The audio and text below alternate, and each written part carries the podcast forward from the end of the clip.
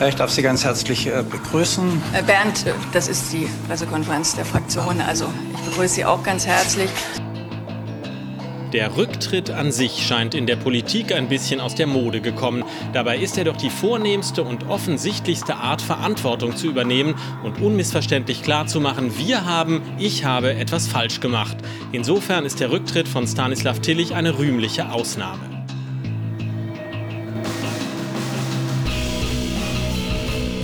Und damit herzlich willkommen zur 18. Episode des Jungen Politischen Podcasts zusammen mit Roman. Schönen guten Tag und mit Simon. Hallo. Ja, endlich haben wir es geschafft. Wir sind volljährig, Folge Nummer 18. Das ist ein Grund zu feiern. Und deswegen ähm, gucken wir uns den Abgang von Ministerpräsident Tillich an. Ob das wirklich ein Grund zu feiern das ist. macht überhaupt keinen Sinn. Aber okay, also, ja. ist ja gut. Also, ein anderer CDU-Ministerpräsident für ehemaligen. Gut, macht keinen Unterschied, aber wir gucken uns das auf jeden Fall an. Und ähm, wir beschäftigen uns auch noch mit dem innerparteilichen Zwist in der Linkspartei um Richtig. Wagenknecht, Kipping, Rixinger und Co. Genau, dazu habe ich einen Beitrag gemacht, ähm, der einmal die ganze Situation nochmal widerspiegelt, die ja jetzt in dieser Woche besonders aufgekocht ist und dann am Dienstag ihren Höhepunkt hatte. Äh, genaueres dazu erfahrt ihr jetzt. Das Verhältnis der Parteivorsitzenden und Fraktionsvorsitzenden der Linkspartei ist denkbar schlecht. Diese Woche erreichte der Konflikt seinen Höhepunkt. Sarah Wagenknecht beschwerte sich in einem Brief sogar über Mobbing. Kipping und Rieksinger würden aus dem Hinterhalt und mittels Intrigen versuchen, demokratische Beschlüsse zu unterlaufen. So hatte Wagenknecht bereits einen Rücktritt angedroht, wurde dann aber bei einer Fraktionsklausur am Dienstagabend mit 75% bestätigt, Dietmar Bartsch mit 80%. Kipping und Rieksinger wollten ursprünglich Anträge umsetzen, die unter anderem besagen, dass bei Redebeiträgen im Plenum des Deutschen Bundestags durch Fraktionsmitglieder grundsätzlich die Mehrheitsauffassung der Fraktion vorgetragen werden sollte. Dagegen konnte sich Wagenknecht allerdings erfolgreich durchsetzen. Ebenso wie gegen die Anträge, dass Kipping und Rieksinger das Erstrederecht im Bundestagsplenum erhalten und im Fraktionsvorstand mit eigenem Stimmrecht mitentscheiden können sollten. Streit gibt es sowohl auf persönlicher als auch auf inhaltlicher Ebene. Persönlich stört Wagenknecht neben den bereits genannten Punkten unter anderem, dass die parteinahe Zeitung Neues Deutschland regelmäßig Artikel aus dem Kipping-Rieksinger-Milieu bringen würde, in denen man sie als AfD-nah und rassistisch bezeichnen würde. Inhaltlich ist unter anderem die Flüchtlingskrise eine Streitfrage. So kritisierte Wagenknecht, man habe es sich in einigen Punkten zu leicht gemacht und auch im Mann und Saarland Parteivorsitzender Lafontaine hatte die Flüchtlingspolitik der Linken bereits deutlich kritisiert. Kipping hat daraufhin vor einem Rechtskurs gewarnt und auch Rieksinger sagte in einem Interview mit den Stuttgarter Nachrichten vom Mittwoch, dass die Flüchtlingsposition nicht zur Debatte stehe.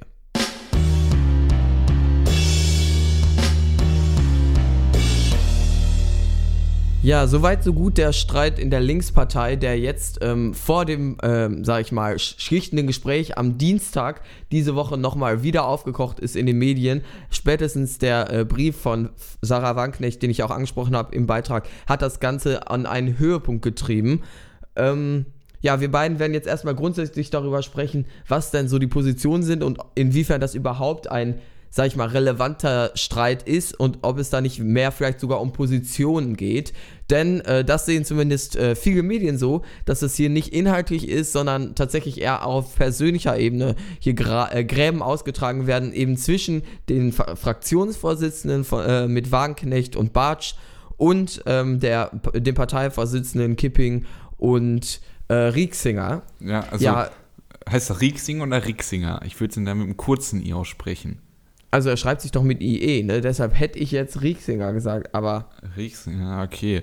Aber weiß nicht, der Name ist jetzt nicht zufällig französisch, weil in Frankreich, da schreibt man die Sachen ja komplett anders und spricht sie dann, was weiß ich, Bordeaux aus und nicht Bordeaux. Keine Ahnung. Gut, das soll jetzt aber auch nicht das Thema sein. Wir äh, beschäftigen uns ja jetzt nicht mit Aussprache in diesem Podcast. Ähm, ich glaube wirklich, dass es ähm, natürlich in, innerparteilicher Zwist ist, der, finde ich, zusammen, äh, zumindest, dass man ähm, den wahrscheinlich schon auch auf persönliche Indif- äh, Differenzen zurückführen kann. Aber es ist eigentlich auch so ein bisschen was der Kampf der Flügel. Also man hat mit ähm, Sarah Wagenknecht den, ja, den, ich will jetzt nicht sagen ultralinken Flügel, aber man hat den linkeren Flügel, den etwas ideologischen Flügel der Linkspartei und ja, oder vielleicht auch den, der, wo viele, manche sogar das, die, die Gefahr sehen, dass der sich Richtung AfD bewegt. Also deshalb weiß ich nicht, ob ultralinks, sondern vielleicht sogar, sag ich mal, einfach extremen Flügel, könnte man auch sagen. Ja. Wagenknecht wird ja immer vorgeworfen, sich, oder häufig vorgeworfen, von manchen Medien, sich an die AfD anzubiedern. Gut, wenn ja. man Merkel Mitschuld an Terroranschlägen gibt, dann ähm, ist das in gewisser Weise auch gerechtfertigt. Gut, aber das ist ja gar nicht das Thema. Und wir haben dann auch noch mit Rixinger und Kipping den, ja, den, und da würde ich Bartsch zum Beispiel eigentlich auch dazu zählen, den realpolitischen Flügel der Linken. Das ist zum Beispiel ein Flügel, der für Rot-Rot-Grün offen ist, der ähm, halt nicht nur immer auf der Oppositionsbank ähm, Platz nehmen will, sondern auch in die Regierungsarbeit gehen will. Und ähm, was weiß ich, da würde ich Bodo Ramelow, den Ministerpräsidenten von Thüringen, auch zuzählen. Das sind so die, die, die, Mhm. die ähm, realpolitischen Linkspolitiker. Finde ich aber interessant, dass du Kipping dazu zählst, weil ich finde, dass die doch häufig schon äh, sehr ideologisch ist und zum Beispiel was die Flüchtlingspolitik angeht, auch wirklich keine Kritik äh, scheinbar zulässt.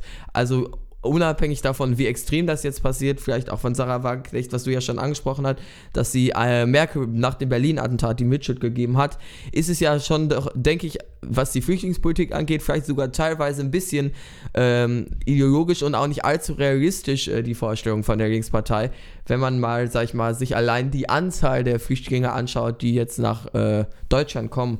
Deshalb würde ich da vielleicht sogar Also die würde ich sie Linkspartei, diesbezüglich nicht äh, hinzuzählen. also ja? die Linkspartei vertritt halt die Position der, sehen Sie zumindest so, der absoluten Weltoffenheit. Und ähm, da passt halt kein Deckel auf irgendwie Zuwanderung. Das ist für mich so der Argumentationshergang, den die Linkspartei da verfolgt. Und natürlich kann man sagen, dass das, ähm, also ich glaube, das Wort ideologisch, das kann man da vielleicht sogar verwenden bei der Flüchtlingsfrage von Frau, äh, Flüchtlingspolitik von Frau Kipping. Ähm, aber man kann ja auch einfach von etwas überzeugt sein, dass es jetzt auch nichts verboten ist in der Politik, oder? Ja, natürlich, äh, stimme ich, aber das hat ja auch keiner gesagt, aber deshalb, ich wollte nur, äh, fand es nur Ja, okay, interessant, ja. dass du sie zum realpolitischen Flügel diesbezüglich hinzugezählt Ist hast. es schon, also sie ist zum Beispiel, also was mich zum Beispiel ähm, immer veranlasst, veranlasst ähm, Wagenknecht nicht zum realpolitischen Flügel ähm, dazu zu zählen, ist halt ihre permanente Kritik an der SPD. Und natürlich, SPD muss man als Linkspartei in gewisser Weise auch kritisieren, aber sie haut halt einfach nur drauf, weil sie draufhauen will. Und das ist dann halt, ähm, also das ist, da gibt es halt keinen Raum für Kompromisse zwischen SPD und Linkspartei. Und ähm, ja, da würde ich sagen, dass Wagenknecht sozusagen ein, ein Kompromisshindernis ist zwischen der Linkspartei und der SPD. Und ähm, bei Kipping ist mir da nichts so aufgefallen. Und das ist einfach für mich der Grund, dass ich sie dazu zählen würde. Und sie ist mir Ja. halt einfach, also sie kommt mir halt einfach nicht so ähm, ideolog, also na gut, wir sind jetzt immer, wir fixieren uns jetzt auf dieses eine Wort, aber sie kommt mir halt wirklich eher so ähm, nicht so ideologisch, ähm, intellektuell ideologisch kann man Frau Wagenknecht ja vielleicht so beschreiben und das ist Frau Kipping halt nicht. Das ist eine, die, ähm, ich weiß nicht, die hat sich selber, ähm, also ich hatte mir ein Interview mit ihr mal angeguckt, die sich dann, die auch früher dann ähm, in so im NGO-Bereich, würde ich das mal beschreiben, gearbeitet hat und dann so in die Politik auch gekommen ist. Und ähm, das ist für mich halt jemand, der anpacken will, der gestalten will, während, ähm, während ähm, Frau Wagenknecht das halt vielleicht eher auf so einer intellektuell, ähm, auf einer intellektuellen Ebene probiert und da ihre eigene Meinung einfach durchdrücken will und halt auch nicht sehr kompromissfreudig ist. Das ist für mich so der Unterschied. Ja, also ich denke mal, grundsätzlich äh, ist man eh immer in der Politik, um gestalten zu wollen. Deshalb weiß ich nicht, ob ich das Wagenknecht unbedingt absprechen wollen würde, aber ja gut. Wagenknecht bräuchte 50 Prozent für die Linke, um gestalten zu können, sagen wir es mal so. Weil sie Ja. sich schwer tut, in eine Regierung zu gehen, wo man Kompromisse eingehen muss. Das stimmt natürlich, aber sie sieht vielleicht auch in der Hinsicht natürlich dann den, die Gefahr, die ja die SPD jetzt eingegangen ist, immer mit der großen Koalition, dass man scheinbar dann seine eigenen Ideale und so nicht mehr umsetzen kann und dann auch dementsprechend in den Umfragen abgestraft wird. Somit ist da eine Vorsicht vielleicht ja auch nicht äh, unberechtigt, sage ich mal, in dem Punkt. Grundsätzlich finde ich auch interessant, welche Rolle jetzt Dietmar Bartsch in dem ganzen Konflikt eingenommen hat, der ja natürlich als äh, Fraktionsvorsitzender ähm, eher auf der Wagenknecht-Seite war, der natürlich auch nicht will, dass ihm seine äh, Redezeit da besch äh, beschnitten Beschnitten, wird, ja. sage ich mal. Aber er hat sich zumindest in der Öffentlichkeit da eher als Vermittler, ähm, sage ich mal, präsentiert und hat auch ganz interessant vor Kameras äh, so Schach gespielt, so nach dem Motto, um zu zeigen, äh, dass er ja wie selbstsicher er ist. Äh, das fand ich noch ganz lustig. Aber ja, er ist, finde ich, wirkt auf mich immer sehr souverän, das Ja. kann ich nicht anders sagen. Ähm, und ist für mich auch ein Lichtblick in dieser Linkspartei, die ja häufig sehr mit diesen ideologischen Graben oder Gräbenkämpfen zu tun hat. Ähm, wo er, finde ich, ist immer sehr klar in seinen Aussagen. Ähm, er ist auch nicht abgeneigt einer rot-rot-grünen Koalition, wenn diese eben dann auch die, äh, ja, auch dann natürlich linke Politik macht. Also die Ähm, und Grundversetzung find einer, einer, einer Regierung, dass sozusagen jeder seine Interessen auch irgendwie durchbringt. Ja, klar. Ähm, aber natürlich, ich, ich bin, ich weiß, denke mal, dass keiner in der Linkspartei möchte, dass man einfach nur in, mitregiert. Dazu ist die Partei ja auch nicht da. Es ist ja eigentlich eine Oppositionspartei immer gewesen. Aber äh, Bartsch fällt mir generell immer sehr positiv auf und ähm, auch sehr souverän. Ähm, und ich glaube, das tut dann auch ganz gut, dass er sich da zumindest medial so ein bisschen raushält und dann ähm, vielleicht auch dann ein gewisses souveränes Bild nach außen vermittelt. Das ist vielleicht noch, tut der Partei ja gut, die sich scheinbar nach der Bundestagswahl dann direkt wieder in solchen Machtkämpfen verliert. Aber vielleicht, aber vielleicht ist es auch gar nicht mal so schlecht, diese Frage zu klären, weil es gibt halt eindeutig in der Linken diesen Flügel um Wagenknecht, der ähm, sehr kompromissunfreudig ist und dann halt diesen eher ähm, realpolitischen Flügel, wer da wem zugeordnet wird, wer da wo steht. Da kann man natürlich drüber streiten, aber es gibt auf jeden Fall diese beiden Flügel. Und vielleicht wäre es ja gar nicht mal so schlecht, dass man sagt, was soll die Linke eigentlich sein? Wollen wir eine Fortschrittspartei sein oder wollen wir ähm, eine, eine, eine linke Oppositionspartei sein, dass man da Ja. einfach dann mal sagt, wa- was, was ist denn unsere Identität, was ist unsere Aufgabe, was wollen die Wähler von uns? Also die Linke hat ja auch 8 oder 9 Prozent ähm, der Stimmen bekommen, das ist ja auch nicht wenig und da müssen sie sich ja doch mal vielleicht selber fragen, ob man wirklich gewählt wird, um ähm, ja immer nur auf der Oppositionsbank zu sitzen. Ja, stimme ich zu, muss man aber ähm, eigentlich vor der Wahl machen, sage ich mal. Also nach der Wahl sollte man eigentlich sein Programm umsetzen und dann ist es, finde ich, auf gar keinen Fall der Zeitpunkt, äh, jetzt Grundsatzfragen zu stellen. Ja, aber wenn man Ähm, sein, wenn man sein Programm ähm, durchsetzen soll, dann haben ja zum Beispiel Kipping und Rixinger damit recht, dass man ähm, bei, dem, bei der Rede äh, oder bei den Redemöglichkeiten im Bundestag dann auch eher die Meinung der Partei widerspiegeln soll. Weil das ist ja auch da, weshalb man als Politiker auch im Bundestag gewählt wird, wegen der Partei, wenn man jetzt nicht gerade Ja, ein Direktmandat ja, hat. Weiß ich aber auch nicht. Also ich finde, der, im, der Bundestag, da ist äh, jeder Abgeordnete grundsätzlich erstmal frei in seiner Meinung und Meinungsäußerung. Ja, das ist Ja. auch festgesetzt. Und ich finde das schon schwierig, dass man dann irgendwie diese ähm, das beschneiden möchte. Ich finde, in, im Bundestag Aber ist sollte es nicht eine permanent Richtlinie? Ist es eine Richtlinie oder ist das, äh, was weiß ich, irgendwie, wird das auch sanktioniert? Weil das wäre ganz interessant Nein, das, wissen. wie willst du das denn machen? Ja, das ist also, natürlich du klar kannst ja irgendwie. Leuten nicht nachweisen, dass das nicht ihre Meinung ist, was sie gerade sagen. Ja, aber auf jeden Nein, ich Fall. meine ich mein das äh, andersrum. Also wenn, wenn, wenn das umgesetzt worden würde, wird, wenn, ähm, also wenn Kipping und Rixing mit ihrem ähm, Vortrag Ah, so. durchgekommen wären und dann, was weiß ich, ähm, Wagenknecht sich hinsetzt ähm, und hinstellt und beim nächsten Terroranschlag sagt, das sind Merkels Tote, ähm, ob man das denn dann irgendwie aus Sicht der Linkspartei irgendwie hätte Ja. sanktionieren können, wenn der Also, Vorschlag äh, umgesetzt worden wäre. Ja, klar, das ist dann natürlich eine innerparteiliche Sache, wenn die dann eben sagen, gut, hier wird sich nicht dran gehalten. Da muss man mal überlegen, wobei man da natürlich ganz klar sehen muss, dass Wagenknecht schlicht und einfach äh, und unbestreitbar das Bild jetzt nach Gregor Gysi eben ist und die Person der Linkspartei. Ich glaube, dass wenn Sarah Wagenknecht äh, keine Rolle mehr spielen würde, das auch erhebliche Auswirkungen auf die Umfragewerte der Partei hätte, weil sie Wo eben würden die Wähler denn dann sehr hingehen? Hm? Wo würden die Wähler denn dann hingehen? Würden die sich denken, ach, SPD ist doch nicht so schlecht? ähm, weiß ich nicht, AfD vielleicht auch teilweise. Hm, Also, auf jeden Fall ist sie, ist sie eine richt- ist sie wirklich eine Figur und auch in der Öffentlichkeit würde ich sagen die bekannteste linke Politikerin ja, stimmt aktuell. natürlich, das stimmt natürlich. Und Also äh, das ist, das ist ja auch, das weiß sie ja auch und das hat sie ja auch sehr effektiv immer eingen, äh, genutzt jetzt hier in den äh, Ver Verhandlungen. Sie hat ja gedroht mit ihrem Partei äh, oder mit einem Rückzieher äh, und das hat allein als Druckmittel ja dann tatsächlich gereicht, um im Endeffekt ihre Ziele dann bei diesem Kompromiss oder die von der Fraktions, ähm, vom Fraktionsvorsitz durchzubringen. Sie ist sich halt über diese Rolle benutzt, äh, bewusst und nutzt das dann auch schamlos aus. Das ist jetzt nicht das erste Mal, dass sie damit droht, ähm, ja, Rückzieher zu machen und diesbezüglich dann Entscheidungen durchzwingt. Es ist natürlich auch nicht sehr äh, demokratisch, weil das ja eigentlich vielleicht auch die Partei äh, äh, vielleicht einfach die Basis der Partei, äh, die Richtlinien oder sag ich mal die Punkte einer Partei entscheiden sollte und nicht eine ähm, ja, Person, die aber halt zwangsweise dabei sein muss, irgendwie, um die Partei am Leben zu halten. Das stimmt natürlich, ja. Also wenn sich eine Partei zu sehr auf eine Person fixiert, sieht man ja bei der CDU, ist das ähm, gewisserweise auch schlecht. Äh, ja. Aber wenn man es vielleicht alles mal probiert zusammenzufassen, also die Vorschläge von Rixinger und Kipping, also zum Beispiel, dass ähm, die beiden mehr Rederechte bekommen, empfinde ich als schwachsinnig, weil die Fraktionsvorsitzenden Warnknecht und Bartsch, das sind halt sozusagen die beiden Spitzenkandidaten und deswegen müssen sie als Fraktions, die den Fraktionsvorsitz innehaben, auch als Erste und Zweite da ans Redepult dürfen.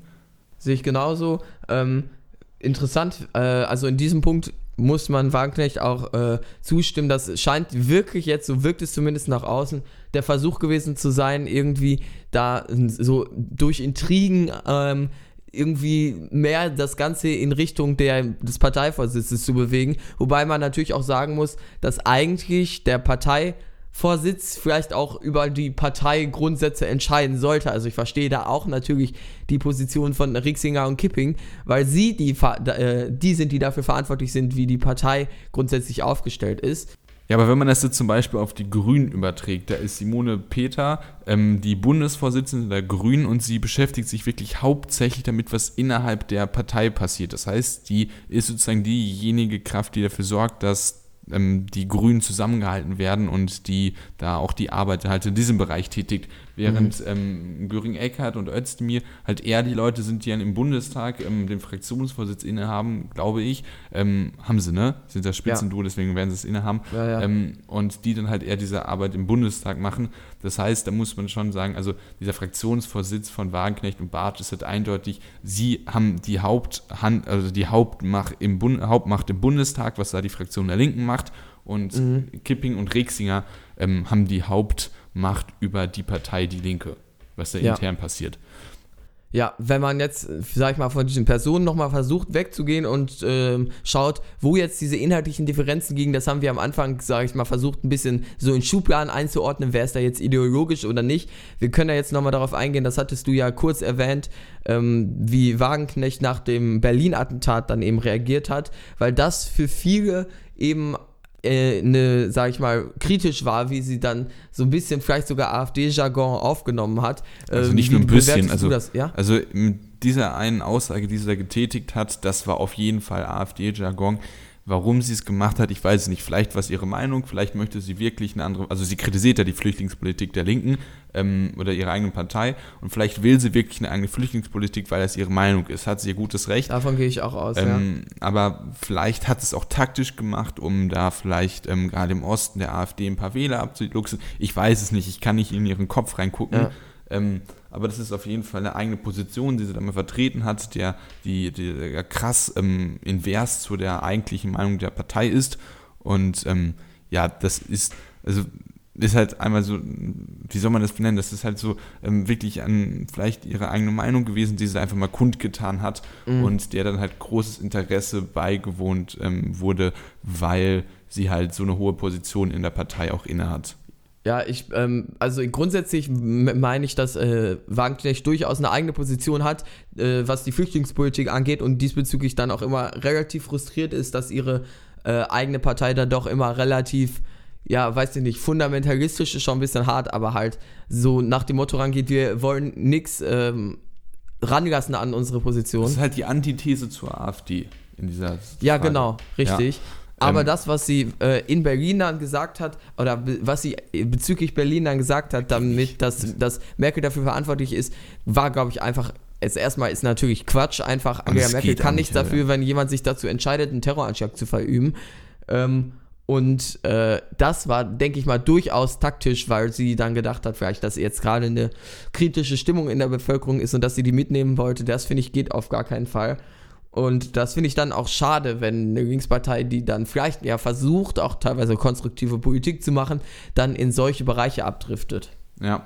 Ähm, und ja, wie gesagt, ich habe das halt wirklich probiert, also ähm, um das Thema jetzt vielleicht nochmal wieder allgemein auf diese, auf diese ähm, verschiedenen Pole in der Partei ähm, ja, zurückzuführen. Also ich habe wirklich ähm, bin davon überzeugt, dass es halt diese zwei größeren ähm, Strömungen gibt. Einmal würde ich sagen, eher der Wagenknecht-Flügel und eher der realpolitische Flügel.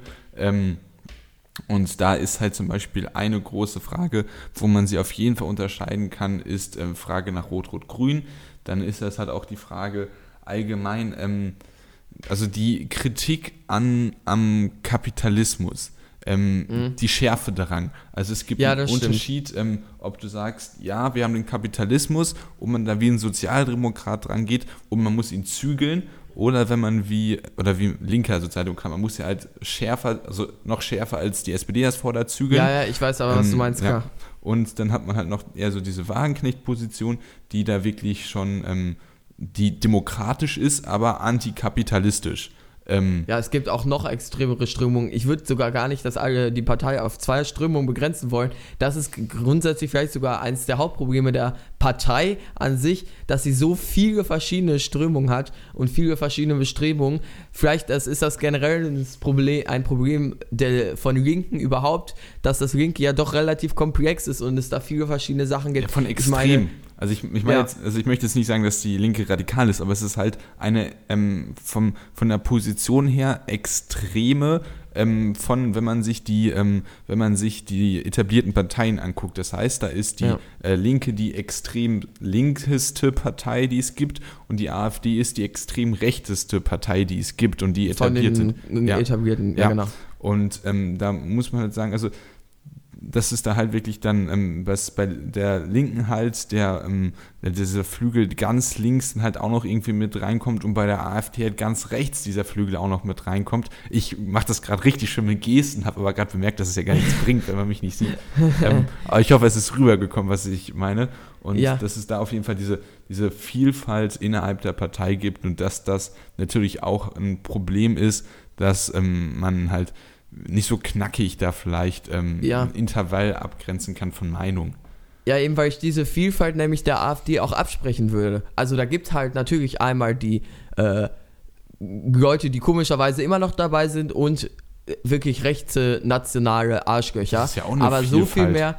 Ja, natürlich, aber so viel mehr gibt es da halt nicht so. Ansonsten das sind so, mhm. sag ich mal, die zwei Flügel. Und in der Linken gibt es so viele verschiedene Strömungen. Ja, das ist natürlich recht, und, ja. Ja, ja und also. das macht sie für viele dann auch ja immer unwählbar, weil es eine Partei ist, die so richtig sich ja immer noch nicht gefunden hat und sich immer noch an, äh, ja, über ihre grundsätzlichen Fragen uneinig ist, wie sich ja jetzt auch eben wieder in diesem, ich sag mal, Machtkampf gezeigt hat oder ja, an diesem Dienstag.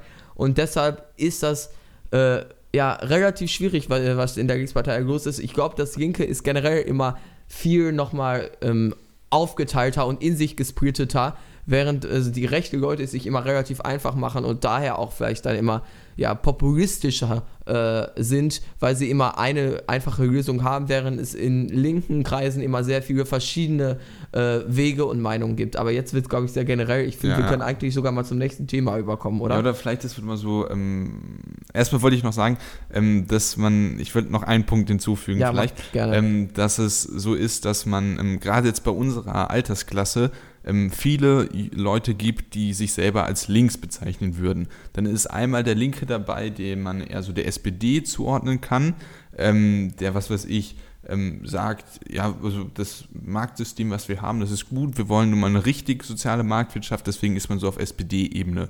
Dann gibt es jemand, der links ist und zum Beispiel ähm, als Kurde für ähm, Rechte für Kurden halt ist und halt ne, selber halt aus der Türkei und jetzt ähm, in Deutschland wohnt und was weiß ich, mit einem Gastarbeiterstrom oder warum auch immer hier ist und ähm, hier in Deutschland lebt und dann sich halt links ist und ähm, für äh, Kurdenrechte ist. Dann gibt es welche, die links sind, die für Frauenrechte sind. Dann gibt es welche, ja. die ähm, links sind und sich unbedingt für Umweltschutz eingrenz, äh, äh, einsetzen wollen. Das heißt, dass es da dann ähm, ja schon bei uns in der Altersklasse sehr viele Leute gibt, die sich mit dem Wort links identifizieren können, aber trotzdem unterschiedliche Meinungen haben. So, und deswegen haben wir auch die linken Parteien der Grünen, der Linken und der SPD. Und da ist es halt bei der Linken schon so, dass da die meisten Leute, äh, die, die, die, der, äh, die, die, die Diversität der Meinung vielleicht ja. am größten ist, weil man da vom, äh, Kapi äh, vom Kommunisten über dem DDR ähm, Nostalgiker bis zu ähm, einem etwas linkeren Sozialdemokraten alles drin hat. Ähm, Ja. Natürlich in unterschiedlichen Mengen und in unterschiedlichen Positionen, aber das ist es halt und deswegen. Das, Das sammelt sich dann alles Ja. hier in der Linkspartei dann eben. Ne? Ja. Ähm, ja, das wollte ich auf jeden Fall noch sagen und vielleicht so zusammengefasst, ich persönlich, also jetzt ist ganz meinungstechnisch, ich persönlich würde es mir wünschen, wenn sich ähm, auf jeden Fall der Flügel um Bartsch und ähm, Rixinger, ich zähle sie jetzt einfach mal zusammen, als diese linken Sozialdemokraten durchsetzt, Ja. wie man Kipping dazu ziehen kann. Ich weiß, ich würde es machen, du eher nicht so. Gibt es bestimmt gute Argumente dafür und dagegen, aber ich würde sie halt dazu ziehen, weil es halt auch eine ist, die sich eher für Rot-Rot-Grün ausspricht. Ähm, Und ich bin halt einer, der wirklich sagt, eine linke Partei ist eine Partei, die sich für Fortschritt einsetzen muss, die, ähm, die dafür sorgen muss, dass unsere Marktwirtschaft, die wir ja haben und die ähm, früher auch viele gute Ideen hatte, dass man da halt ähm, auch wieder linke Politik innerhalb dieser Marktwirtschaft machen kann. Und deswegen wäre ich persönlich, ähm, würde mich stark darüber freuen, wenn sich halt dieser ähm, der realpolitische Flügel innerhalb der Linkspartei durchsetzt und man ähm, und Wagenknecht in Rente geht. Äh, Ich glaube, dieser Konflikt, ähm, den wir jetzt hier gerade aktuell erleben, lässt sich nicht so wirklich ganz auf den Rot-Rot-Grün-Konflikt übertragen. Ja, ja, aber ich hab's jetzt- Teilweise, ja, natürlich, teilweise verschiedene poli ähm, politische Positionen. Ich würde grundsätzlich äh, mir, was das, was du gerade angesprochen hast, äh, angeht, auch eher wünschen, dass sich da, ja, ähm, die, sag ich mal, etwas gemäßigteren linken Kräfte durchsetzen, weil das auch so eine Politik ist, mit der ich mich dann eher identifizieren kann. Äh, Und was diesen Machtkampf angeht, wünsche ich mir allein für die Partei, dass sich das relativ schnell legt, was wonach es scheinbar aber auch nicht aussieht und was ich auch nicht wirklich glaube, ehrlich gesagt, dass man dann ähm, ja vielleicht mal wirklich wieder gestalterische äh, und gute Oppositionspolitik auch machen kann. Ja. Punkt. Das Jo.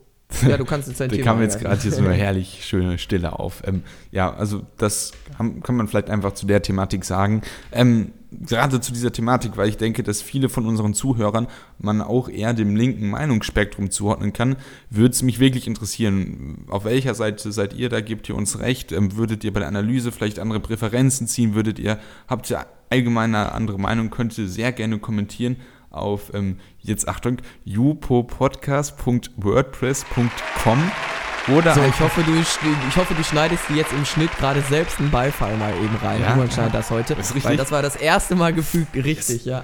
Ja, ähm, oder einfach auf den Link in der Beschreibung des Podcasts. Hoffentlich funktioniert er.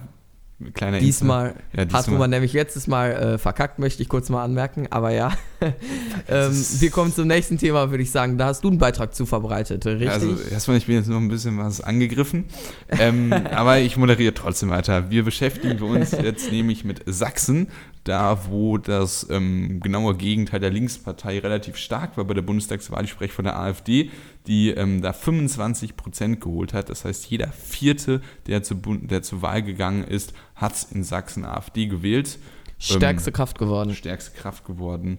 Ähm, und ja, Tillich, der CDU-Ministerpräsident, ist zurückgetreten und ich habe da einen kleinen, aber feinen Beitrag zu vorbereitet und einfach Clip ab. Stanislav Tillich, aktueller Ministerpräsident Sachsens, hat am frühen Mittwochnachmittag angekündigt, von seinen Ämtern als sächsischer Ministerpräsident und als CDU-Landesvorsitzender ab Dezember zurückzutreten. Er wolle das Amt in jüngere Hände geben. Den Grund für den plötzlichen Rücktritt Tillichs sehen viele Beobachter im schlechten Abschneiden der CDU bei der Bundestagswahl in Sachsen. Zum Hintergrund, die Christdemokraten wurden im Freistaat Sachsen hinter der AfD nur zweite Kraft. Allgemein zählt Sachsen als Hochburg der Rechtspopulisten. So hatte beispielsweise die fremdenfeindliche Organisation Pegida ihre Geburtsstunde im sächsischen Dresden und konnte einen rasanten Anstieg der Zustimmung in der Bevölkerung verbuchen. Außerdem spielten sich viele besorgniserregende Ereignisse der Rechten in Tillichs Bundesland Sachsen ab. So zum Beispiel die Geschehnisse in Heidenau, als ein rechter Mob gewaltsam gegen die Einrichtung einer Asylbewerberunterkunft protestierte, oder auch die Feierlichkeiten zum 26. Tag der deutschen Einheit in Dresden, bei denen Merkel und andere Politiker aufs übelste niedergeschrien wurden.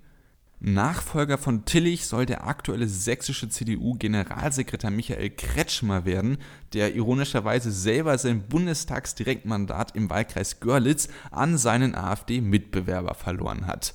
Zwei Jahre vor der Landtagswahl soll Kretschmer also für den Umbruch in Sachsen sorgen und für dieses Ziel will er, Zitat, wieder ein Stückchen nach rechts rücken, Zitat Ende, um den Linksschwenk seiner Partei wieder zu korrigieren. Allerdings bleibt die Frage im Raum stehen, warum sich das Gedankengut von Pegida, AfD und Co. gerade in Sachsen so schnell verbreiten kann.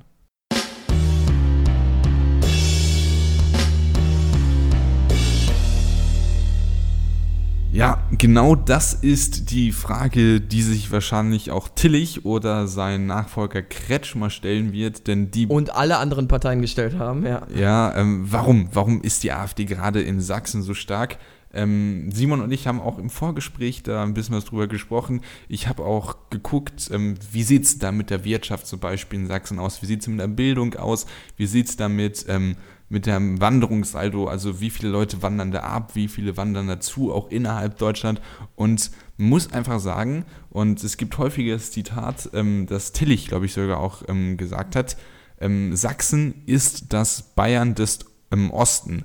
Und das stimmt auch größtenteils. Also Sachsen hat total gesehen die geringsten Schulden von allen. Sachsen hat im Ostvergleich eine ähm, Arbeitslosenquote, die sich durchaus sehen lässt. Äh, Sachsen hat eine unfassbar gute Bildung. Also ähm, auf Statistik gibt es zum Beispiel die Gesamtbewertung der Bundesländer beim Bildungsmonitor 2017 und da ist Sachsen auf Platz 1. Auch wurden die Schulen bewertet, dass Sachsen auch auf Platz 1. Das ist alles wirklich ganz gut ähm, Wirtschafts-, also das Bruttoinlandsprodukt, das ist auch relativ stark für ein, ein, Ostbundes, ähm, ein Ostbundesflächenland. Man muss natürlich, Berlin ist, muss man da immer ein bisschen was ausklammern, aber Sachsen ist wirklich das wirtschaftlich stärkste Land im Osten. Ja, moin, ich bin's kurz aus dem Off, denn ich habe ja jetzt gerade relativ viele Statistiken verwendet und damit ihr euch selber ein Bild machen könnt und die Informationen auch mal verifizieren könnt, habe ich euch den Link zu der Übersicht von Statistiken mit den ganzen Quellen mal in das Skript zum Rücktritt von Tillich gepackt. Das heißt, ihr müsst einfach auf den Beschreibungstext dieser Folge gehen, da dann auf mein Skript und da ist unter sonstige Quellen der Link zu Statista. Also einfach draufdrücken und dann könnt ihr euch mal selber ein Bild machen. Aber trotzdem gibt es da große Enttäuschung, warum, ja. weshalb viele Leute dann halt auch AfD wählen. Ja, ähm, also ich sag mal, grundsätzlich haben sich jetzt vielleicht auch viele gewundert erstmal bei der Frage, weil man ja doch Sachsen sofort immer mit AfD verbindet natürlich.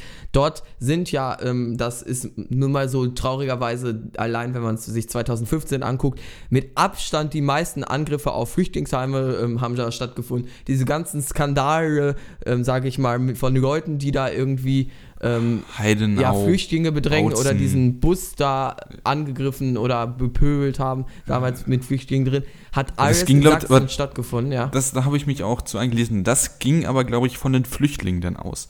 Da, äh, äh, Was Bautzen, genau von den Flüchtlingen aus? mit, ähm, das waren wohl ähm, Flüchtlinge, die Alkohol getrunken haben und die wohl eher Richtung ähm, der, äh, die, der, ich weiß nicht, wie man die nennt, dieses rechten Mobs da gepöbelt haben. Ja. Also In, was, wo war das denn nochmal mit dem äh, Bus, wo diese Flüchtlinge das, drin das waren? Das war Bautzen. Das aber da, aber die waren doch im Bus. Wie soll das denn von den Flüchtlingen ausgegangen sein? Also ich bin, ich habe mich dazu äh, eingelesen und ich habe halt gepunkt, äh, geguckt, was man da für Beispiele äh, verwenden kann. Und ähm, die Zeit Online schrieb am 15. September, Gewalt ging von alkoholisierten Asylbewerbern aus. Dann, laut Polizei Bautzen, ging die Krawalle zwischen Flüchtlingen und Rechten von minderjährigen unbegleiteten Geflüchteten aus, Geflüchteten aus. Die Behörde spricht ein Alkoholverbot aus. Und das war. Es muss, war das das mit dem. Äh das kann das ja gar nicht gewesen sein. Also im Bautzen hat generell viel stattgefunden. Ähm, in, das, äh, die, das war in Dresden, glaube ich, mit dem Bus, oder? Sehe ich hier gerade. Ne, in Klausnitz, jetzt habe ich es. Klausnitz war es. Ach, Es war in Klausnitz. Guck mal, aber man, es ist, man weiß es alles nicht mehr, ne? Ja. Man, weil man äh, verwechselt das alles miteinander, aber es ist alles egal, ob es jetzt Klausnitz, Heidenau, Bautzen, Dresden, Also- diese ganzen Sachen, die man aus den Medien kennt, es ist alles Sachsen, ne? Ja, es ist größtenteils wirklich in Sachsen gewesen. Es gab dann auch ähm, Fälle, wo das dann wohl eher von den Flüchtlingen ausging. Es gibt aber auch sehr viele Fälle, wo das vom rechten Mob ausgeht. Also Heidenau zum Beispiel beim Tag der deutschen Einheit wieder mit Merkel umgegangen worden ist. Das war ja äh, jenseits von Meinungsäußerung, finde ich persönlich.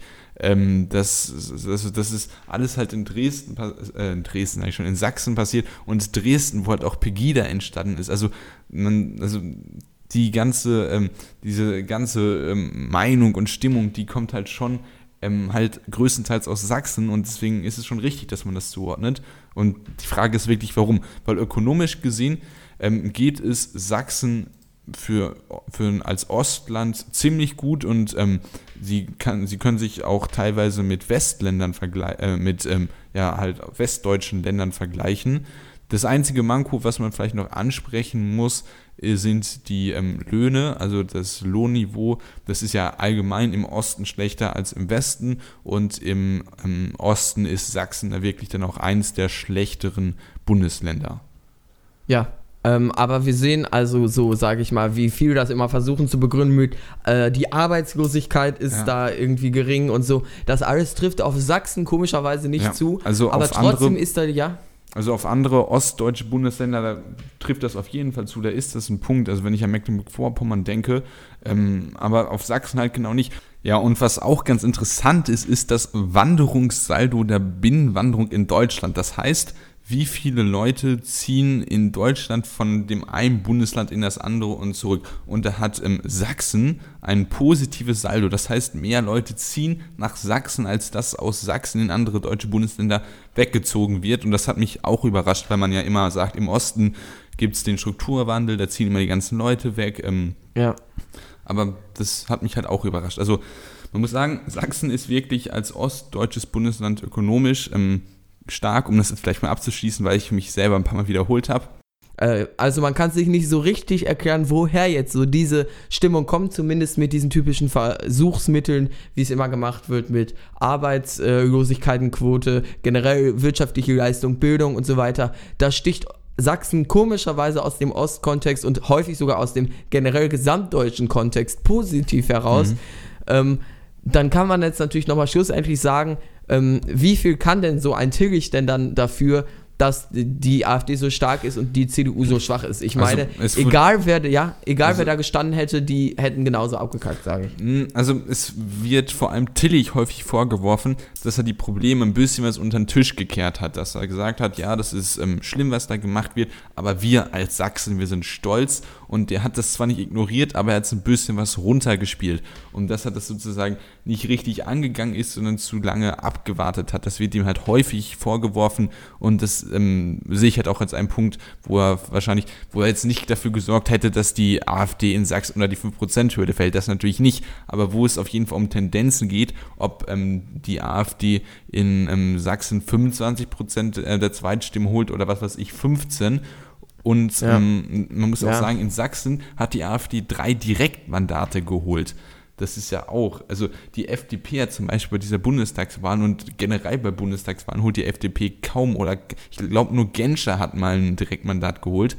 Ähm, und da muss man sagen, das ist schon überraschend, dass man selbst da so eine kleinere Partei, die ja noch zu kleinen Parteien gezählt wird, ähm, Direktmandate holt. Ja, das stimmt. Das sind dann Menschen, die eben so völlig überzeugt sind, dass dann überall sofort ihr Kreuz setzen, sage ich mal. Ja. Äh, Ich würde noch abschließend zu Tillich sagen, dass ich denke, meine persönliche Meinung, ähm, ich habe mich nicht viel mit ihm und der Politik dort beschäftigt, aber ich glaube, man kann da jeden hinsetzen, diese Stimmung ist da so, da kannst du nicht viel gegen machen und ihm ist diese Schlappe nicht alleine anzulasten. Das ist scheinbar generell ein Problem, dass Sachsen da irgendwie aus dem deutschen Kontext zum Glück noch fällt, wenn man sich das AfD-Ergebnis anguckt, das meiner Meinung nach nicht ganz so schockierend ist. 12% ist natürlich erstmal viel, aber spiegelt eben nun mal auch die Gesellschaft dar und ist jetzt nicht irgendwie so, dass es einen erheblichen schirmpolitischen Also Einfluss hätten, hätte. sie, hätten sie die SPD überholt im Bundes ähm, Ja, Ergebnis, natürlich. dann wäre schlimm gewesen. Ja, Ja. Äh, Also ich sehe Ja, ich auch so. jetzt ab, ne, aber. Ähm, ja, also ich, sehe das halt auch so wie du. Also ich glaube natürlich, dass man Tillich, also das ist, also diese Personalentscheidung Tillich, dass man sozusagen nicht das auf Tillich zuspitzen kann, dass er daran schuld ist. Natürlich, er hat Fehler gemacht, man hätte das besser machen können. Inwieweit jetzt Kretschmer das besser macht, ich weiß es nicht. Ähm, vielleicht hat man auch Kretschmer jetzt einfach nur dahingesetzt, weil man in den Medien Verwirrung so wirkt schaffen das ein will bisschen, ne? Ja. dass man, äh, dass man in den Medien ein bisschen was Verwirrung schaffen will, weil es dann ja zwei Ministerpräsidenten mit ähnlichem Namen gibt. Das ist ja auch möglich. Ach ne? so. Äh, ich, wollte, Ja. ich wollte nichts Anständiges sagen. Du Nein, es, ich meinte, es wirkt ein bisschen so, als ob der da einfach irgendwie hingesetzt wurde. Da, in dem Punkt habe ich es dir zugestimmt. Nun ja. Ja. Äh, ich denke, ja, da sind wir jetzt auch noch relativ ausführlich dann drauf eingegangen und dann war es das jetzt mit der s- 18. Episode. Ich wollte 17. sagen, wir sind sind schon 18. volljährig, schon. also. Genau, mit der ersten volljährigen Episode des Jungpolitischen Podcast. Wie gesagt, Roman hat es ja schon im Verlauf angesprochen. Kommentieren könnt ihr am besten, wenn ihr einfach über den Link in der Podcast-Beschreibung, den Roman diesmal bestimmt korrekt platzieren wird. Oder auf der einfach Website, die lautet.